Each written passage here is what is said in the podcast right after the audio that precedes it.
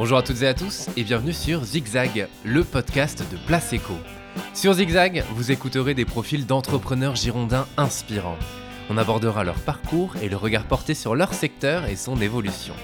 Alors toute l'équipe vous souhaite une très belle écoute.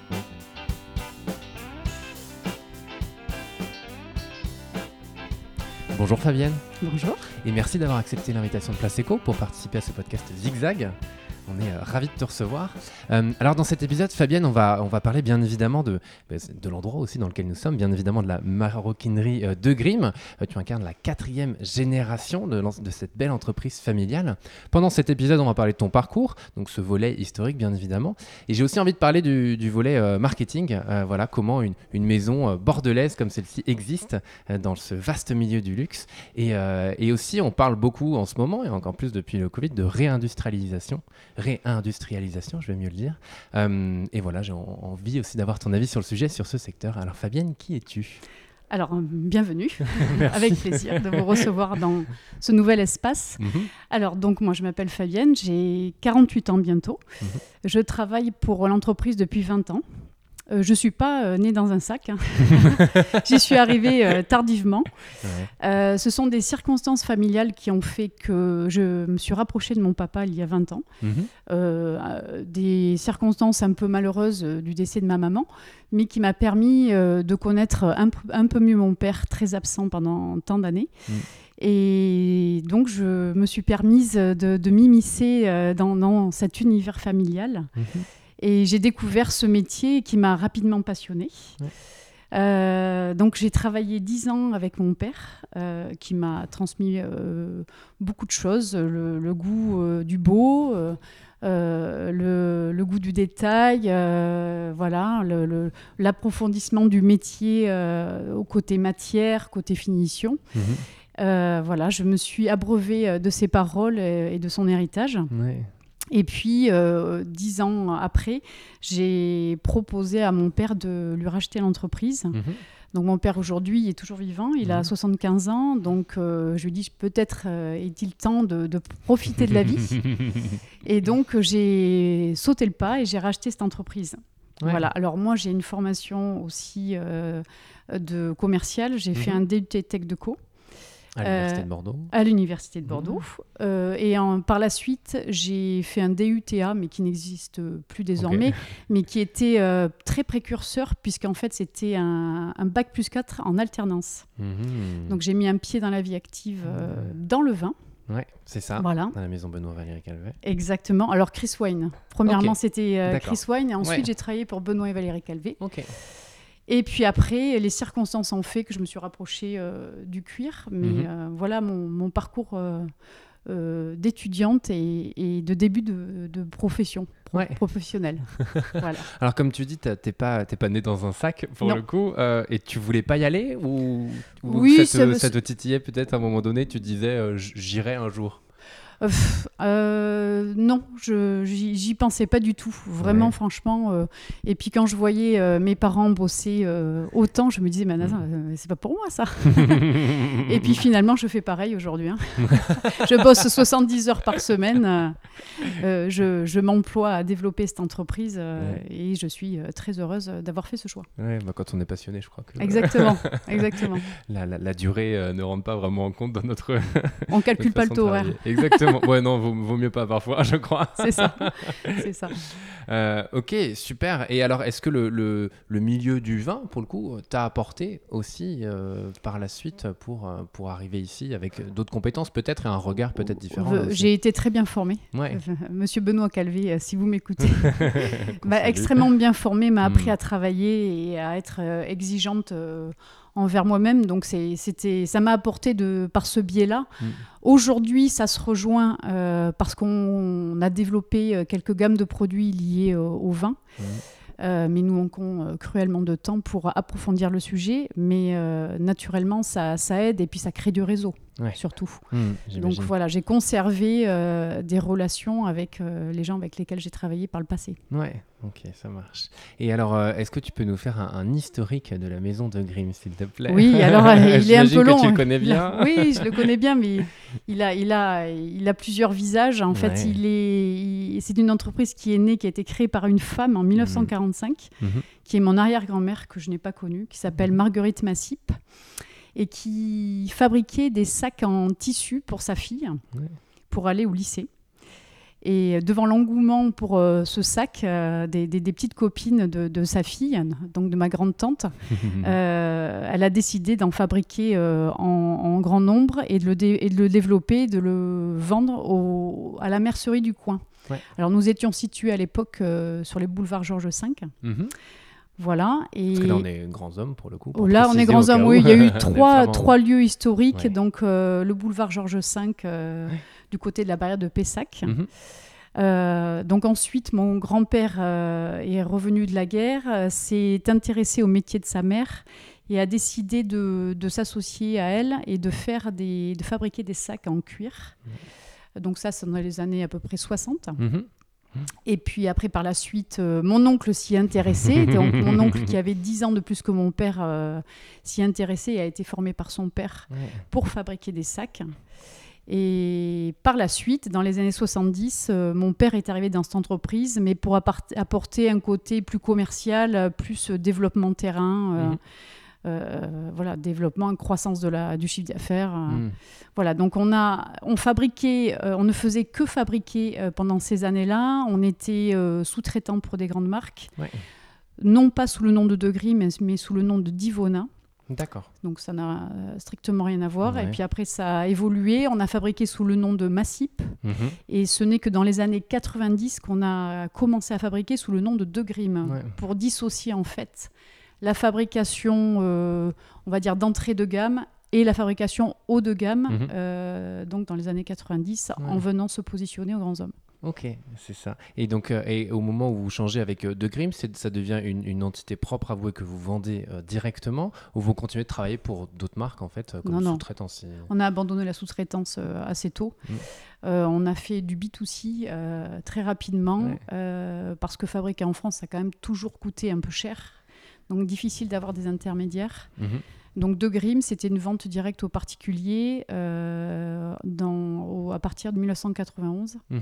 et aux grands hommes uniquement. Ouais. Alors tu dis pourquoi c'était difficile de, de, de, faire en B2B, de fabriquer en France aussi Ça l'a toujours été Qu'est-ce qui... Ben, c'est les coûts, les coûts de fabrication et surtout en petite unité. Mhm. Euh, donc ça, ça a toujours été une problématique et ça l'a été, ça l'a été d'autant plus avec la mondialisation et l'importation de, produits euh, du monde entier et particulièrement de l'Asie, euh, qui sont venus ternir nos fabrications locales. Et au fur et à mesure du temps, euh, donc moi je suis arrivée dans les années 2000-2002. Euh, mhm. Donc on, fabrique, on fabriquait encore, il y avait euh, un engouement toujours pour nos sacs, mais on avait peine à rentabiliser notre atelier.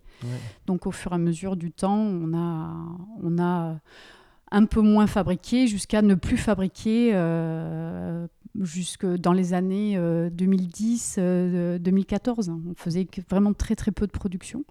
Quand tu dis production, c'est production pour le nom de la marque, pour De Pour, le, pour De Grimm, toujours. pour toujours. Ils ont toujours, voilà, depuis 4 ans, c'est De Grimm. le, ah oui, depuis 4 ans, c'est De Grimm C'est que De Grimm uniquement, B2C. Voilà, il n'y avait pas de. La fabrication Massip n'existait. Enfin, le nom Massip pour nos créations euh, euh, n'existait pas. D'accord. Voilà, n'existait plus. Et vous avez travaillé pour, pour quelle maison alors à, l'époque? Parce que je crois que c'était vous travaillez pour Lancel, vous travaillez pour des, des, belles maisons pour le coup du, du Alors surtout pour Lancel. Hein. voilà. Mais, euh, mhm. mon père partait avec sa petite mini à Paris et allait montrer ses collections à tous ses, tous ses distributeurs. Mhm. Donc ça, c'était un volet qui a duré à peu près une dizaine d'années. Et puis après, ça a été euh, un peu plus compliqué. Puis il fallait trouver des, des, gens compétents pour fabriquer les sacs. Et puis, euh, et puis la distribution est arrivée. Hmm. le, le, fait d'acheter, de revendre, euh, c'est beaucoup développé dans ces années-là. Euh, et, donc, du coup, on a pris euh, ce virage pour compenser justement la, baisse de la, de la fabrication. Oui, complètement. Et alors, ça a toujours été du made in France, du fabriqué en France? Euh, Fabriqué à Bordeaux même. Fabriqué à Bordeaux même. fabriqué à Bordeaux, en Gironde, en France. Exactement. J'ai oublié l'étape Nouvelle-Aquitaine pour mettre tout le monde dans le même. et ça, ça a toujours été une volonté et encore aujourd'hui ça a toujours été une volonté et, toujours et encore. Voilà, c'est un ancrage dans le territoire auquel on tient énormément. Ouais. Euh, et voilà, et ça, ça, ça nous, ça, ça, nous abreuve au, au quotidien. C'est vraiment euh, une marque importante pour nous. Hmm, complètement, on y reviendra sur oui. cette partie-là oui, aussi, oui, je, je, crois pense. quand même. hein. Je pense, je pense. Et donc quand tu arrives, euh, donc effectivement au début des années 2000, euh, tu, tu l'as dit tout à l'heure, tu apprends vraiment toutes les ficelles du métier. Et moi, j'y connaissais rien. hein. Ouais, Alors, j'étais absolument pas féminine enfant en plus. d'accord. Donc, euh, je ne por- portais pas de sac. Euh, Ouais. Moi, j'ai deux grands frères, donc c'était mes stars. hein. donc, le sac à main, euh, c'était pas quelque chose, un, un- un- un accessoire que j'utilisais particulièrement. Je l'ai découvert justement assez tard, euh, en arrivant donc dans cette entreprise, en voulant aider mon père. voilà, à essayer de, de remonter cette entreprise qui quand même peinait. Hmm. Et Oui, parce que pour le coup, quand tu arrives, c'était pas. euh, c'était pas très c'était flou. pas comme non, aujourd'hui, Non, c'était euh, pas ouais. florissant. C'était, c'était pas simple du tout. Mhm. Euh, mais on avait foi, puis on savait qu'on avait, euh, enfin, quand même un, un savoir-faire euh, et une connaissance métier euh, assez importante. Ouais. Et t'as pas voulu même au début arrêter ou même vous, enfin parce que c'est à quel à quel point tu sais la, enfin la persévérance euh, va euh, et on y croit, on y croit, mais parfois euh, on y croit peut-être beaucoup trop, on persévère trop. Enfin, Ouais, si on, se pourrait, trop, mais, on pourrait se poser les- la même question aujourd'hui. hein. Ouais, ouais. Non, mais, c'est mais euh, un ensemble de choses. Ce Mhm. n'est pas que le travail, c'est toute une histoire, euh, tout un amour euh, de, de- de la famille, euh, du métier, puis un respect pour les anciens. Mhm. Et ça nous anime au quotidien, puisque je ne suis pas. Aujourd'hui, on va en revenir sur le sujet, mais je ne suis pas seule, puisque mon frère m'a rejoint. Donc euh, voilà, c'est pas l'argent le, le vrai moteur de notre histoire. hein. Voilà, mhm. C'est une passion du métier et, et euh, ce, ce- cette, ce goût pour, euh, pour les belles choses que nos parents nous ont transmis, euh, Ouais. nous ont transmis au fur et à mesure du temps. Complètement. Donc ouais, pendant, pendant une bonne dizaine d'années, tu apprends effectivement euh, tout dans le métier et tu vas même jusqu'à euh, travailler le cuir aussi Non, ou- non, non, ça pas- c'est très complexe. J'aurais maintenant j'aimerais. Maintenant Ok. j'aimerais. Ouais. Maintenant que je, je- je connais très très bien ce métier. Euh, D'abord j'ai appris à, à vendre ce produit. Mhm. euh, avec euh, des, des aides techniques que mon père m'a m'a transmis. Après, j'ai euh, appris à acheter. Donc ça, c'est une partie essentielle qui m'a permis justement après de mieux vendre Mhm. euh, et, de, et de faire attention dans, dans la sélection de ce que je propose, donc euh, être exigeante dans mes choix. euh. Et donc, en fait, on est devenu au fur et à mesure du temps euh, une institution où on est sûr qu'on trouve euh, de belles choses. Mhm. Voilà, que ce soit dans le multimarque euh, dans notre fabrication. euh, quand on venait aux Grands Hommes et chez De Grimm, euh, on savait qu'on allait trouver de, de beaux produits. Ouais, mais c'est toujours le cas aujourd'hui. Ouais. si Merci. je ne m'abuse. Et donc tu prends la direction de la société en 2012. Euh, qu'est-ce qui, qu'est-ce qui là aussi te donne envie? Alors tu l'as dit aussi, c'est, c'est, permettre à ton père de, de aussi se reposer un petit peu Oui. peut-être. Mais voilà, qu'est-ce que tu as en tête à, à ce moment-là? Et quels sont tes objectifs en fait? Parce que j'imagine que quand on reprend aussi une société familiale, bien évidemment, on a envie de, de, de continuer et de récupérer le flambeau et de faire euh, aussi bien, euh, mais peut-être voir mieux justement. Et qu'est-ce que tu as en tête à ce moment-là? Alors à ce moment-là, on avait des visions un peu euh, différentes, divergentes, mais pas. on s'entendait, on s'est Mhm. toujours bien entendu. Euh, moi, j'avais, je souhaitais monter en gamme euh, l'entreprise Mhm. dans, dans, dans son ensemble et dans le positionnement. Euh, mon père était très frileux, c'était compliqué pour lui euh, de, de- de positionner, enfin pas de positionner, mais de vendre. Il avait une culpabilité à vendre cher.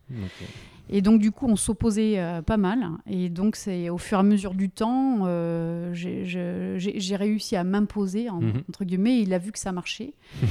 et donc, il s'est dit oui, elle a certainement raison, mais moi, euh, je je suis pas de cette génération-là. Euh, donc, euh, il, a, accepté le fait que je reprenne cette entreprise. Je l'ai rachetée. Mhm. Euh, je l'ai racheté à mes frères et à mon père. Mhm. Euh, je voulais être seule à bord. euh, je prenais les risques euh, qui- qui- qu'il fallait. Je suis une vraie entrepreneuse. Je, Ouais. j'ai une, je pense que j'ai quand même une confiance en moi assez importante Ouais. pour accepter ce risque qui n'est pas, qui est pas si, si évident. Mais, et puis surtout, j'ai rencontré quelqu'un qui, qui m'a permis aussi de trouver, de trouver cette confiance, Mhm. Qui n'est autre que mon mari aujourd'hui, Ouais. que j'ai retrouvé puisqu'on se connaissait euh, au lycée. Mhm. Et je l'ai retrouvé justement en 2010. Donc, vous voyez, c'est pas c'est pas un hasard. Euh, j'ai euh, racheté l'entreprise en 2012. Euh, voilà, après cette rencontre avec, avec, Cyril, enfin ces retrouvailles, on va dire. Ces retrouvailles, exactement. Voilà, et, et, donc voilà, et donc on a écrit une nouvelle page de notre histoire familiale, mhm. et on l'a écrite non pas en duo, mais en trio. Ouais, exactement, parce que petit à petit, on verra au fil des années que aussi bien Cyril et Olivier ont intégré un peu plus tard l'entreprise. et donc toi, avec cette idée de, de monter en gamme, en fait, c'était un peu ton objectif quand tu arrives, enfin même complètement ton objectif, monter en gamme. Est-ce qu'il y avait d'autres choses quand tu arrives à ce moment-là euh, euh T'étendre peut-être plus largement, j'imagine euh, euh, Non, pas, pas encore. Déjà consolider ce qui était existant, faire monter en gamme. Exactement. Essayer de, de, consolider bien ce qu'on a, mhm. développer graduellement, en grignoter des parts de marché. Genre, sur d'autres concurrents, je l'ai fait. Je, je, je, voulais je souhaitais m'asseoir en tant que euh, maroquinerie euh, haut de gamme sur Bordeaux euh, mhm. avec des, des, des produits d'une très belle qualité. Ok, mais alors justement, j'ai envie de dire comment on monte en gamme? Alors comment on monte en gamme pas juste en claquant des Alors, je ne parle pas de la production en ce moment-là parce qu'on a deux métiers. Hein, mais bon, je privilégie bien sûr la, fabrication, mais mhm. malgré tout, Multimarque nous aide à, à développer notre fabrication aujourd'hui, finance le développement de notre marque. Euh, euh, j'ai choisi des marques euh, qui, qui, qui, aujourd'hui ont été rachetées par des marques de luxe, par des, gros, des gros groupes comme LVMH. Donc c'était surtout avoir une offre exclusive qu'on ne trouve pas ailleurs. Mhm. Voilà, mon seul moyen d'exister, c'était d'avoir ces, produits rares. Mhm. qui c'est pas vendre beaucoup en volume, c'était peu mais bien. Et donc, j'ai choisi des marques que j'ai réussi à récupérer euh, de, concurrents. Mhm. Euh, justement en, l'imposant et en n'ayant pas peur euh, de, créer de l'espace pour eux. Et donc c'est une marque allemande qui s'appelle Rimova qui, vend donc, je ne vais pas faire la pub pour eux, mais qui, étaient des, des, des, mâles fabriqués en Allemagne après la guerre, qui sont des, bagages de, très grande qualité. Et ça, ça a permis de positionner le magasin. Mhm. Et ensuite, j'y ai, rajouté des créateurs français qui n'étaient pas connus euh, et qui ont fait euh, que le, magasin était incontournable si on voulait un joli produit. Ouais, ok, génial. Et, euh, et donc, oui, enfin, j'ai le terme depuis tout à l'heure, c'est un pari, un risque que tu as pris, quoi, en fait. c'est de se dire, on va se concentrer sur un marché de niche. Oui, Complètement. Je pense qu'il n'y a pas beaucoup de personnes qui auraient pris le risque. Mes amis autour de moi sont aujourd'hui un peu euh, admiratif du, parcours parce que euh, la sueur du front euh, est tombée pour, pour arriver là où on est. Mais... J'imagine, j'imagine. Mais tu y as cru et quand on persévère, effectivement, ça paye. et donc, oui, tu l'as dit, alors en 2014, il y a Cyril qui rejoint, qui rejoint l'entreprise, si je ne m'abuse. Exactement. Ton mari. et il y a aussi en, 2015, il y a, je parle un peu par étapes, voilà, mais il y a le lancement d'un site internet. Je pense que c'est important de le mentionner quand même. Ça, parce que, euh, bah, si tu peux nous en parler là aussi, euh, pourquoi vouloir lancer un site internet et, euh, Alors c'est Cyril justement, je pense qu'il est encore plus fou que moi. il adore le risque. Donc lui, il est venu justement dans le but de digitaliser l'entreprise. Mhm. Euh, et, comme il est issu d'une, pas d'une formation, d'une formation commerciale, mais qu'il a travaillé pour des gros groupes euh, américains euh, dans, le, dans, le, dans le jeu vidéo, il était hmm. issu de tout ce qui était informatique, digitalisation. Et il était persuadé que de toute façon, la dématérialisation allait arriver progressivement et qu'il fallait absolument qu'on prenne le virage de ce, de, de, ce site internet. De, et, donc, il a créé les sites internet. C'est lui qui les a créés euh, de A à Z. Je dis les parce qu'il y en a deux. Mhm. Il y a le multimarque et il y a aujourd'hui le site dédié à notre propre marque de Grim, euh, de Grim.com. Voilà. Et donc, euh, c'était nécessaire et indispensable, et heureusement qu'on l'a fait, parce qu'aujourd'hui, on ne peut pas exister sans cette vitrine. Mhm. Et il suffit pas que ce soit qu'une simple vitrine, il faut pouvoir euh, se projeter, acheter, euh, renvoyer. Euh, alors, nous, on ne cherche pas à renvoyer, justement. On est dans l'inverse. de, du fait de, de changer de, décision dans son achat. On essaie mhm. de rassurer les gens dans leur achat mhm. et de faire tout en amont pour qu'il n'y ait pas de retour. Mais en tout cas, on, travaille euh, beaucoup sur, sur le digital. Ouais. Mm. Et, euh, et, alors, est-ce qu'à ce moment-là, dans le secteur, tout le monde avait déjà un site internet Pas du tout. Pas du tout? Au contraire. Au contraire, on était euh, très novateur, très en avance. Euh, mais le plus compliqué, c'est de le nourrir, hein, ce, mmh. site internet. Mmh. Donc, euh, ça nous a pris, ça lui a pris euh, beaucoup de temps. c'est très chronophage. Donc il y a eu des, périodes un peu de découragement, mais aujourd'hui on est bien content de les avoir. Voilà, mmh. c'est assez indispensable avec la fréquentation qu'il y a dans, dans les centres-villes, euh, le, le, site internet est, est, nécessaire. Et ça représente quoi aujourd'hui en termes, alors soit de vente pourcentage euh, ou est-ce que du nombre de visites? Je ne sais pas si c'est suffisamment parlant. Je dirais que euh, après cette période Covid, on est plutôt à 30% quand même. Hein, de, en ligne. oui, en ligne. Hmm. C'est énorme. Les gens viennent voir en magasin. et mhm. ils, surtout pour notre site de grim.com, pour notre fabrication. Les gens, ils ont besoin d'être rassurés par la marque, donc ils ont besoin de voir et de toucher et d'essayer. Hmm. Mais ils passent pas forcément euh, de suite à l'achat. Ils gardent, ils, la, gardent. Nuit. Ils se laissent la nuit pour réfléchir et le lendemain matin on a l'achat. Et ensuite, et, puis aussi, on a une clientèle de passage. Donc euh, ça, ça, leur permet de repartir chez eux et de trouver une occasion particulière ou un moment pour, euh, pour hmm. acheter. Hmm. Donc c'est important, oui. Ouais. Et important aussi, c'est que vous, vous livrez dans 150 pays quand même oui. Parce que depuis tout à l'heure, on parle de Bordeaux, on parle de région, mais il y a quand même aussi cet aspect-là international. Ah oui, oui, bien sûr, oui, oui, on a voulu, on a vu grand, on a vu loin. Peut-être trop loin, un peu au départ, mais, euh, mais on vend à l'étranger, euh, on vend en Suisse, euh, on vend au Japon, on vend aux États-Unis. Et alors cette stratégie internationale, à partir de quel moment, enfin tu et vous l'avez mis en place Au moment du site internet, ou est-ce que ça s'est fait un peu au fil du temps? Euh, oui, ça s'est fait un peu au fil du temps. Euh, là, aujourd'hui, on est plutôt sur une stratégie. Euh, de, on se recentre un peu sur la région. Parce qu'on est, on est parti un peu, un peu loin sur le national. Mhm. Et ça engendre des frais assez importants pour une structure comme la nôtre. Et il faut mobiliser du monde, mais il, faut, il faut mobiliser ceux qui connaissent bien l'entreprise pour en parler et mhm. pour, pour valoriser nos produits. Euh, donc c'est compliqué avec deux boutiques, euh, on n'est pas extensible. Euh, donc on, se recentre déjà, on a beaucoup à faire hein, dans notre région de Nouvelle-Aquitaine. Beaucoup de gens ne nous connaissent pas. Mhm. on a un déficit de notoriété important.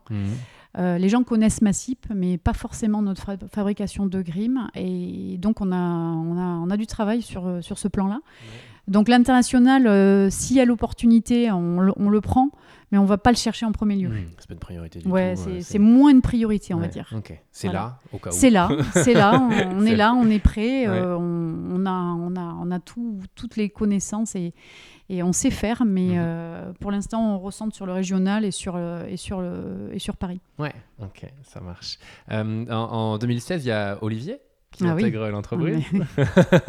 Est-ce que tu peux nous, nous dire alors, et aussi nous raconter rapidement son parcours parce que euh, c'est quand même aussi là hyper intéressant. Alors lui, par contre, il a baigné euh, dans l'atelier de son grand-père euh, très jeune. Lui, ça l'a inspiré. Lui, il est né dans un sac. il est passionné.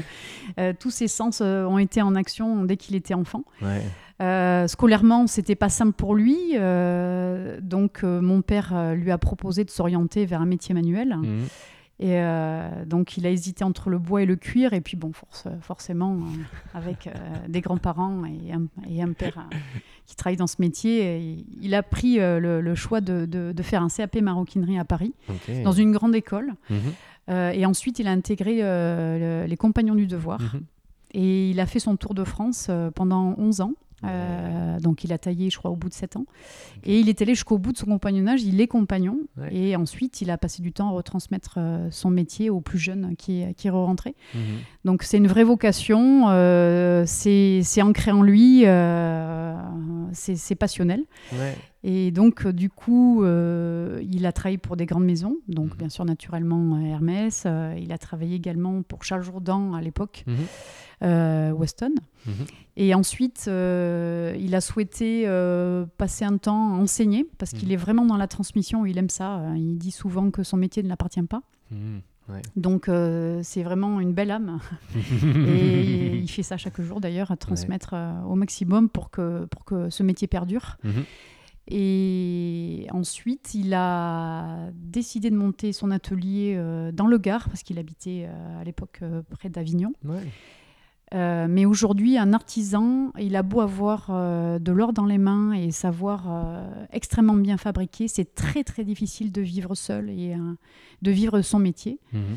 Il y a des frais de structure incompressibles et puis le temps passé coûte extrêmement cher. Donc il a eu un peu de mal à, valoriser son travail. Et donc, je lui ai proposé en 2016 d'associer nos compétences. Mhm. Euh, tous les trois. Euh, c'était un pari encore, un peu risqué aussi, encore, pour nous tous. Et il a accepté. Euh, il avait le choix de partir, de repartir dans une grande maison ou d'être formateur et de prendre un choix plutôt financier mhm. assez serein. Assez serein et il a préféré retourner sur les terres familiales et mettre son savoir-faire au service euh, de l'entreprise familiale. Ouais, génial. Et donc aujourd'hui, euh, c'est il y a que lui qui fabrique des sacs ou y a Non, non, ils sont, trois. ils sont trois. Ils sont trois depuis hier. D'accord. ils sont deux. Alors on restructure l'atelier. La problématique, c'est que, enfin, c'est une problématique, mais c'est un avantage aussi, c'est que on, fait des sacs. Mhm. Euh, qui perdure dans le temps euh, et qui ont un niveau de finition euh, important. Hmm. Voilà, on ne fait pas du tout venant à la va-vite, on y passe du temps, on met de l'implication, on met des, des, belles doublures, on met des belles fermetures éclairs. Et on, et on, teinte les tranches. Et donc tout ça, c'est des minutes qui s'ajoutent et qui font que nos sacs ont un certain coût. Hmm. Et il faut aussi euh, le personnel adéquat pour fabriquer ces sacs. Et, un métier comme le nôtre, il ne s'acquiert pas euh, aussi rapidement que, d'autres métiers. Euh, Olivier estime qu'il faut à peu près 8 ans pour savoir bien fabriquer un sac. Ouais, c'est énorme. Ouais, parce qu'il y a beaucoup d'étapes de fabrication. il faut comprendre comment les montages sont faits. Mmh. Et c'est très technique. donc du coup, là, on est trois. Enfin, ils sont trois. Mmh. Euh, et l'objectif, c'est de développer euh, graduellement hein, cet atelier pour qu'Olivier, justement, se libère du temps mhm. pour faire à, terme du sur-mesure. Ça, c'est notre objectif. Euh, ok.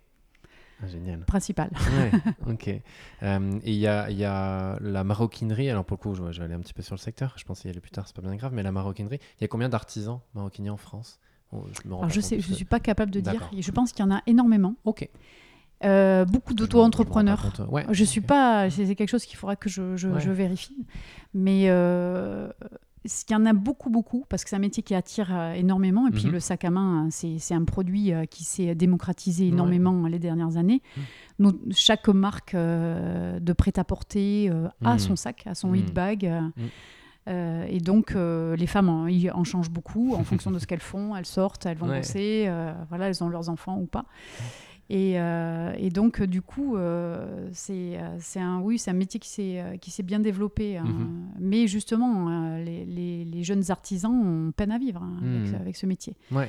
Voilà. Bah, c'est puis comme en fait, c'est parce que tu, tu, parlais de 8, de 8 ans avant de maîtriser c'est pas quelque chose on se dit du jour au lendemain tiens je vais, je vais, je vais faire une reconversion euh, comme ça en claquant mais il y en a beaucoup. euh, il y en a beaucoup. mais, mais c'est pour ça que ouais, je te posais la question mm. parce que j'imagine euh, ça intéresse aussi les métiers manuels de plus en plus énormément. les gens ont besoin de se recentrer sur l'essentiel hein, surtout post Covid mm. On a énormément de demandes mm-hmm. mais énormément. C'est je pense que quotidiennement on reçoit une ah donc de personnes qui veulent se reconvertir et qui demandent à être accompagnées. Un stage une, une initiation euh, une immersion juste pour découvrir le métier. Et la problématique que nous, nous avons, c'est qu'on ne peut pas mhm. répondre, accéder à leurs demandes parce qu'on n'a pas le temps. On est, euh, excusez-moi l'expression, excusez-moi l'expression, mais bouffé par le temps, réellement. Et pourtant, on, est à plus de, 35 heures par semaine. Hein. Mhm, complètement. Mais, euh, mais c'est compliqué. Ouais. Euh, et alors, j'en parlais au tout début en introduction. Euh, euh, comment on existe face justement à des LVMH, à des Hermès, à des, à des grands noms du luxe mm. et des gens aussi qui ont les, moyens de communiquer, de faire du marketing, tout ça. Bah, on n'est pas, du tout dans, on pas du tout dans le même univers. Hein. voilà, c'est, on, ne se compare pas à ce genre d'entreprise, mm-hmm. ce type d'entreprise qui font le fleuron de la France et dont mm. on est fier.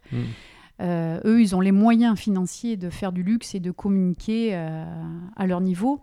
Alors, on essaie d'y tendre, c'est un modèle. Hein, donc, mmh. euh, mais avec les moyens que nous avons, on, se, débrouille autrement. Déjà, le, premier, la première chose importante, c'est la promesse produit. Mais ça ne suffit pas. il faut donc du marketing derrière et de la communication pour la faire exister, cette marque, et pour qu'elle soit vue et mmh.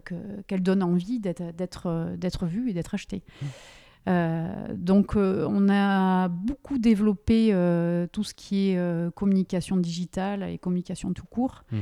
Euh, on, a, on a dépensé quand même pas mal d'argent là-dedans. Mhm. Euh, bon, il y a beaucoup d'aides actuellement pour tout ce qui est digitalisation, mais attention, hein, c'est compliqué de mettre son argent parce qu'il y a, y a de tout aussi dans ce métier euh, de communicant. voilà, Je ne vais pas dire le contraire. Oui, oui, c'est très, très, très complexe de choisir quelqu'un qui vous, qui vous accompagne. Mhm. Donc euh, nous, on est toujours dans cette exigence, euh, exigence dans la. Alors je, passe, je parle pour le community management, hmm. juste euh, l'image de, l'entreprise qu'on a besoin de retrouver sur Instagram et Facebook. Donc on soigne la qualité de nos photos en faisant appel à des professionnels. On, utilise un mannequin hmm. et donc on a pris quelqu'un pour s'occuper de, ces réseaux et qui sait écrire, qui sait rédiger. Euh, voilà. C'est faire du bon référencement. Exactement, mais, mais c'est long parce qu'en fait, on est en marge un peu de, de, toutes ces marques, euh, alors de luxe, et puis les autres marques euh, qui sont en, milieu de, en positionnement médium, on mhm. va dire, mhm.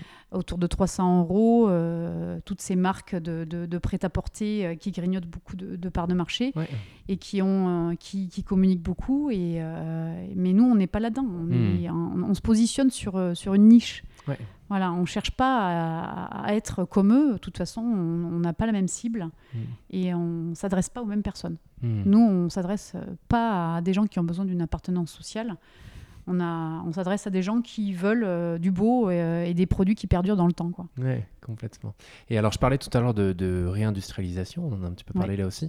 Euh, j'avais vu notamment pendant le Covid avec la, région qui venait aux ateliers, si je ne m'abuse, avec des aides, des soutiens. C'est quoi ce, ce, lien et cet ancrage aussi euh, j'ai envie de dire, euh, pourquoi le, garder, même s'il euh, il y, a plein d'évidences qui ont été dites jusqu'à présent, mais à quel point c'est important pour toi, là aussi, de, fabriquer ici et d'avoir ce lien proche avec, avec, avec la région. Et on parlera aussi un petit peu de la CMA quand même. Oui, bien sûr, Alors déjà, la région, Monsieur Rousset est très attaché à, au métier du cuir dans mhm. son ensemble. C'est mhm. une région qui s'est étendue jusqu'à Limoges et il y a énormément de tanneries, il y a, il y a énormément de fabricants, d'artisans dans toute cette région. Euh, ça, a du sens. Euh, dans le Pays Basque également, il y a les tanneries Rémi Caria. Euh, mmh. Voilà, donc du coup, en effet, on a été une région où on produisait beaucoup de, produits issus du cuir. Et qui s'est éteint un peu au fur, et à mesure du temps, mais il y a un regain pour les ateliers sont encore là, mmh. donc pour, pour ce métier très noble et qui et qui, euh, et qui, fait, qui est une belle vitrine pour notre, pour notre région. Mhm.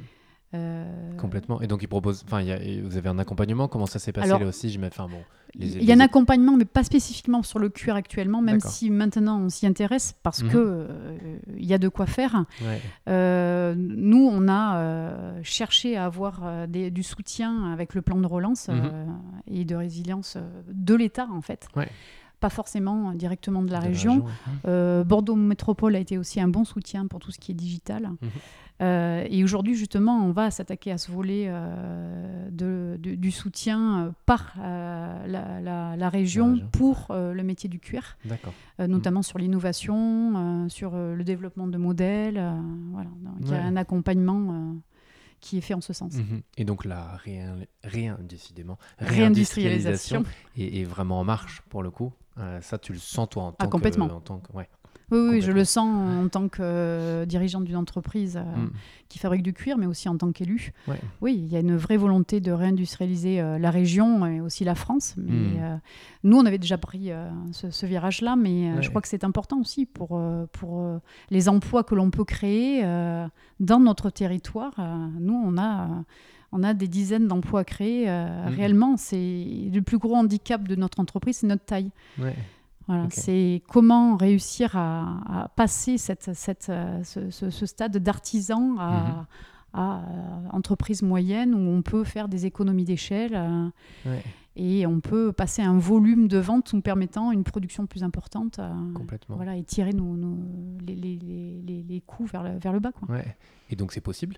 Oui, c'est possible, c'est possible, hein. c'est possible. On est, en, on est en marche, euh, mais on se structure bien. Hein. le, les fondements sont très bons. de mhm. Cette entreprise, euh, voilà, elle est très saine. On fait très mhm. attention à ce qu'on fait. Chaque dépense est réfléchie. On mhm. euh, on se voit pas trop beau, voilà, même si nos produits sont, sont, magnifiques. mais on essaie d'être humble et puis de, de, de, de, gérer notre, notre entreprise de manière raisonnée, quoi. Ouais. La croissance pérenne. Voilà. voilà. lente, mais sûrement. exactement, mais assurée. exactement. Bon, le Covid, cette période de Covid et de et de guerre et de gilets jaunes auparavant nous a beaucoup handicapés. Mm mais euh, elle nous a permis aussi de, nous poser, de réfléchir et de revoir la stratégie euh, globale de l'entreprise, mmh. euh, de faire du tri et, et bon, bon on, l'accepte, hein, de toute façon on n'a pas le choix. Exactement, exactement, mais d'où l'importance du site internet. Très qui important. Déjà là et déjà Très important. On a encore développé justement euh, pendant cette période euh, une communication, enfin c'est pas vraiment une communication, mais un outil permettant la personnalisation des sacs, mhm. euh, un configurateur. Donc on investit. Le digital, hein, c'est toujours, mhm. c'est toujours un sujet. Complètement. Et alors, élu à la CMA, la Chambre des métiers de l'artisanat depuis, depuis novembre. C'est ça. pourquoi? Alors pourquoi? Euh, Parce que je, souhaite euh, défendre l'artisanat en général et celui d'excellence en particulier. Mhm.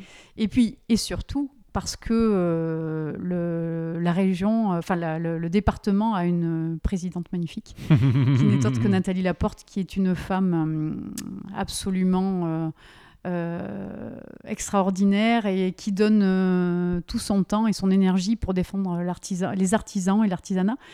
Euh, donc c'est elle qui m'a convaincu qu'il fallait que je prenne sur mon temps, je ne sais pas lequel, mais pour venir défendre défendre l'artisanat et, voilà, les métiers manuels euh, en général. Donc concrètement, toi, l'idée, c'est effectivement d'aller euh, en lien aussi bien avec des politiques qu'avec peut-être d'autres entreprises euh, pour, pour justement, bah, comme tu l'as dit, défendre l'artisanat. Exactement. C'est ça essayer d'aller s'immerger aussi dans, dans, les problématiques d'autres artisans, donc des visites d'entreprise, des partages de, de, de d'échanges sur, euh, sur, voilà, sur des aides, sur euh, comment on peut faire émerger les artisans dans notre région. Mmh, mmh, complètement. J'ai une dernière, dernière question, puis après il y aura quelques questions de fin, mais qu'est-ce qui fait que, que vos sacs sont si exceptionnels? Déjà, je ne sais pas s'ils sont exceptionnels. exceptionnels, non, mais en tout cas, euh, qu'est-ce qui fait qu'ils sont de, de, si bonne qualité? Voilà, qu'est-ce que, euh, est-ce que tu peux nous en dire un peu plus? Et j'ai envie de dire donner l'eau à la bouche, même si c'est pas forcément Alors, On n'a pas besoin de les toucher pour voir qu'ils sont beaux. C'est souvent la remarque qu'on nous fait, donc ça, ça me fait très plaisir parce que c'est vraiment toute l'intention qu'on veut donner dans notre fabrication. Euh, déjà, on choisit une belle matière. Mhm. Ça, c'est le, le, le B.A.B.A., c'est le, le, premier principe. Et ensuite, euh, tout est réfléchi euh, au millimètre. Euh, voilà, hein. il ne faut pas qu'un pli dépasse, il ne faut pas qu'une couture soit de travers. C'est l'exigence, hein. mmh. l'exigence d'un travail bien fait. Mmh. Et ça, on l'obtient grâce au savoir-faire d'Olivier qui a fait monter la marque progressivement.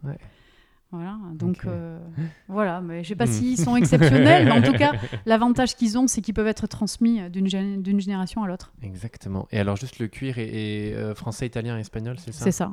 Alors, on aimerait hein, que l'approvisionnement ne soit que français, même si, bon, c'est un peu chauvin comme réaction, mais on aimerait, mais c'est très difficile de trouver des cuirs euh, en rapport qualité-prix bien placés en France, mhm. les tanneries ayant été rachetées pour la plupart par les grands groupes. Ouais.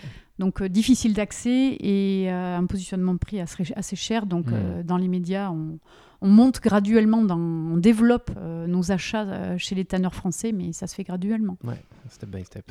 Voilà, exactement. est-ce que tu aurais des, C'est principalement des chefs d'entreprise ou des entrepreneurs qui nous écoutent. Est-ce que tu aurais des, des, conseils à, donner pour bah, toi, en, tant que chef d'entreprise, quelles ont été, voilà, soit des qualités particulières ou, ou des moments particuliers et tu te dis tiens, je pourrais transmettre ça pour peut-être faire gagner du temps? Non, pas vraiment. Il faut avoir confiance en soi déjà. Je pense c'est vraiment le point de départ. Euh, garder sa ligne, euh, euh, prendre, prendre le temps, mm. prendre le temps de, de, de, faire les choses, bien les réfléchir, pas, pas aller tête, tête baissée, surtout établir bien des stratégies. Mm-hmm. Euh, pas hésiter à se remettre en question de manière régulière, mais, euh, mais voilà, la réflexion précède l'action. Et il faut vraiment euh, avoir aussi ce, ce, spectre très large dans beaucoup de domaines. Mhm. bien connaître son métier, mais il faut maîtriser aussi le financier, il faut maîtriser tout ce qui est aspect voilà, marketing, communication. Il faut, il faut avoir un tas de compétences. Et seul, c'est assez difficile quand même. Euh, donc, soit il faut un apport financier important, et ça mhm. c'est un choix, mhm. mais c'est pas celui que, que, nous avons fait. soit il faut bien s'entourer et, et, prendre le temps, et, voilà, il n'y a que la valeur travail. Exactement, et y croire. Exactement. Fabienne, merci beaucoup pour cet échange. Avec plaisir. Et bravo. merci. À très bientôt. À très bientôt, merci. Merci à toutes et à tous pour votre écoute. Toute l'équipe de Placeco est ravie de vous avoir présenté ce nouvel épisode de podcast. On vous invite maintenant à nous retrouver sur les différents réseaux sociaux ainsi que sur le site placeco.fr pour retrouver toute l'actualité économique du département. A très vite